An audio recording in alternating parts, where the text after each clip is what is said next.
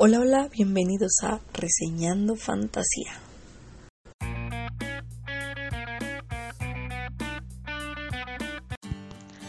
Y ahora sí vamos a lo que nos concierne. Ay, reseña, y en este caso es de Sueños de Piedra. Y antes de comenzar rapidísimo, acuérdense ficha técnica para quien quiera comprar el libro. Así se llama, lo pueden encontrar como Sueños de Piedra de las autoras Iria G. Parente y Selene M. Pascual. Este libro pues es de Nocturna Ediciones, entonces bueno, eh, si no son de España, mucho ojo con esto, ¿eh? porque yo, y, van a verlo, sobre todo si visitan mi página o si están visitando mi página para oír esta reseña, eh, ahorita en cosas que no me gustaron de, del libro fue eso, ¿no? Encontrarlo fue una leperada porque aquí en México hay muy pocos libros de Nocturna, pero de verdad son contados los tomos que nos llegan.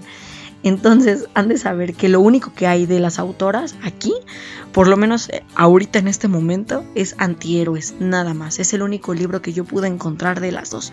Si ustedes llegaron a encontrar algún otro, porfa díganme en dónde, porque por lo menos lo que es Gandhi, Porrúa, Sótano, eh, Casa del Libro y también me fui a algunas librerías de donceles, no lo encontraba. Tuve que comprarlo en digital y fue un pedido especial y literal, ¿eh?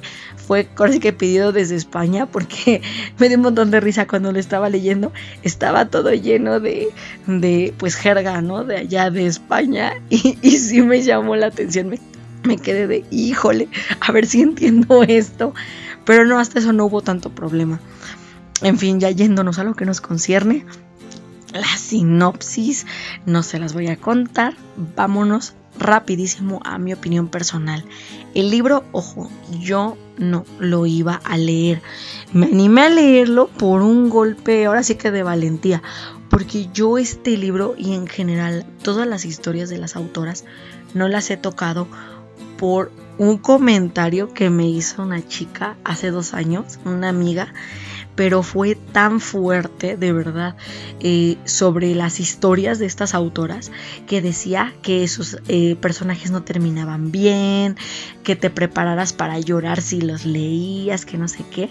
Eh, me dejó tan ciscada que dije, no quiero leer nada de ellas. Es como algo así como leer, yo creo que Game of Thrones, capaz que matan a todos, no, no quiero leer nada de ellas. O sea, así de ciscada me dejó pero pues apenas dije, ok, vamos a animarnos. Quiero leer Sueños de Piedra. Ya leí la sinopsis, no parece tan malo. Vamos a ver qué, qué onda, ¿no? Con él. Entonces, bueno, qué bueno que lo hice, qué bueno que lo leí. No me dejé llevar, por lo menos con este libro no me dejé llevar. Entonces, voy a ver si me animo a otro más de ellas, pero por lo pronto ya, Sueños de Piedra, se puede decir que ya tiene palomita la historia va de un reino muy lejano en donde conocemos a un príncipe bastante tonto, el cual se embarca en una aventura para poder recuperar su corona. ¿Por qué? Porque surge un hijo bastardo de su padre y el sujeto está pidiendo como herencia que lo reconozcan como primogénito y quedarse con el trono. El príncipe Armael no está dispuesto a ceder a los caprichos de este sujeto que, o sea, no fue criado para ser rey, entonces se embarca en una aventura en donde conoce a Lynn, una chica, una prostituta, la cual acaba de cometer un acto bastante cuestionable y tiene que huir del reino. ¿Qué va, a, ¿Qué va a pasar con estos dos? Ya lo veremos. Ahora sí que habrá que checar qué onda y para ello pues toca leer. Ahora, yéndome a técnicas narrativas, la verdad, si le soy completamente honesta, yo no noté que la historia fuera escrita a cuatro manos. Sí, yo sé que el libro fue escrito a cuatro manos, pero no se nota de verdad. Yo creo que el estilo de las autoras es tan armonioso que, se pierde, de verdad que sí, porque yo iba leyendo y hasta se me olvidaba que eran dos chicas las que le escribieron eso. Yo iba leyendo y decía, ay, sí, está buenísima la historia. No, cuidado, Armael, ¿qué estás haciendo? No, Link, que no sé qué. Y ahí venía yo, ahora sí que la historia, luchando ahí con los personajes por igual, ahora sí que con sus decisiones, y no lo sentí. La verdad es que la historia es muy amena, está escrita de forma muy amigable para el lector un ritmo simple, un estilo muy sencillo de comprender, sí vamos a notar ciertas palabras que pueden llegar a confundirnos. Por ejemplo, eh, nombres de lugares o, por ejemplo, algunos nombres de personajes. Por ejemplo, nunca me hubiera esperado que el protagonista masculino se iba a llamar Armael. es raro, es raro.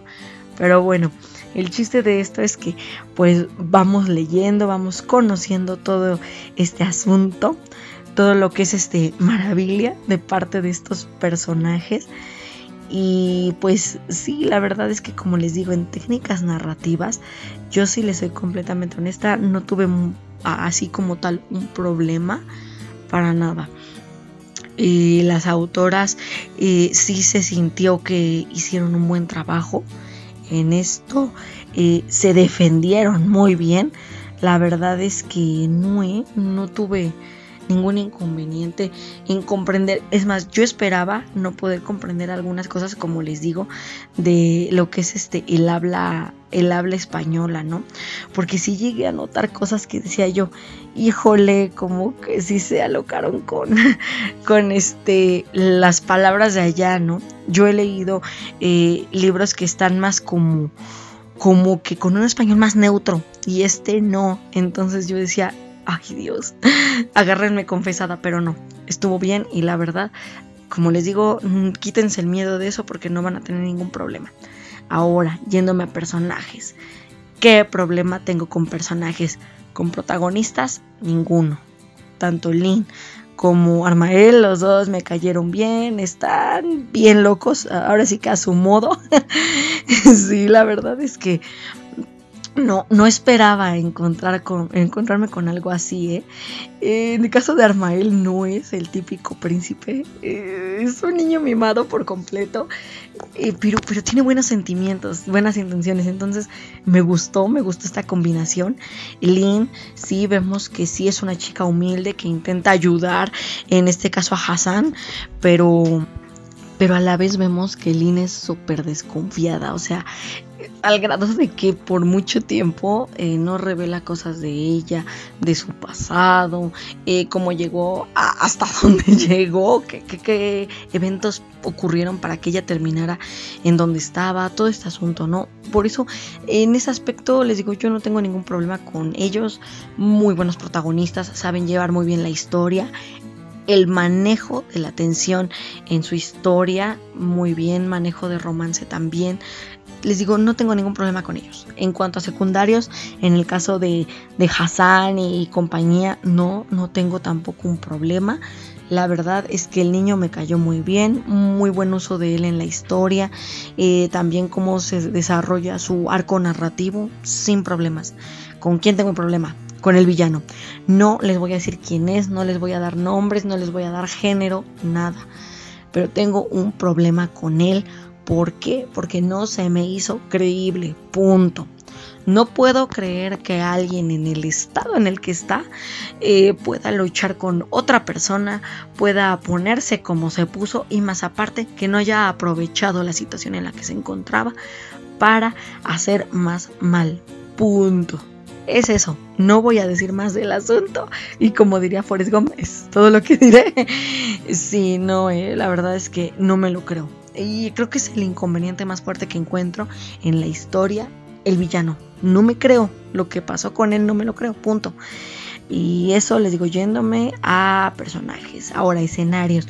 Como les digo, todo este asunto se desarrolla en el mundo ficticio de Maravilla.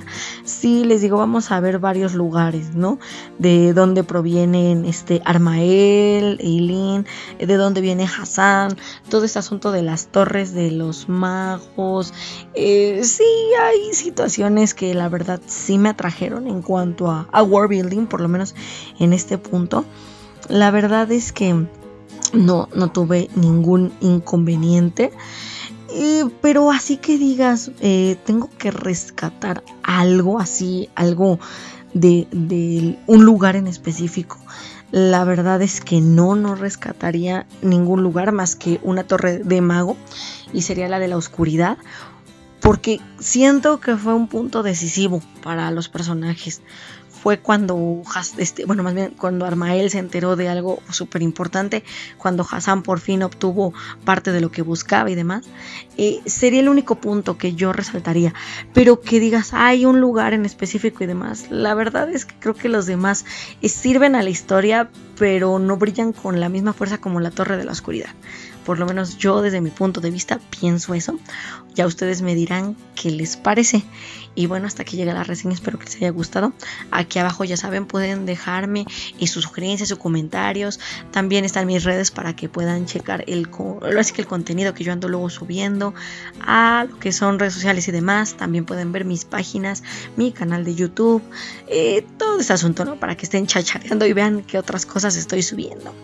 No dejen de suscribirse al podcast, ya saben, yo les estoy compartiendo libros para que sigamos leyendo, eh, sigamos viendo, a ver qué onda con, con esto de entretenernos y demás, porque sí, yo sé, todavía estamos batallando con este asunto del bendito virus, pero bueno, esperemos que ya muy pronto, ya ahora sí que se diga este asunto de cero, no más, ya pueden salir bien. Entonces, bueno, mientras tanto, pues aquí seguimos, ¿no? Aquí seguimos. Ahora sí, cuídense y nos seguimos escuchando el próximo martes. Hasta luego.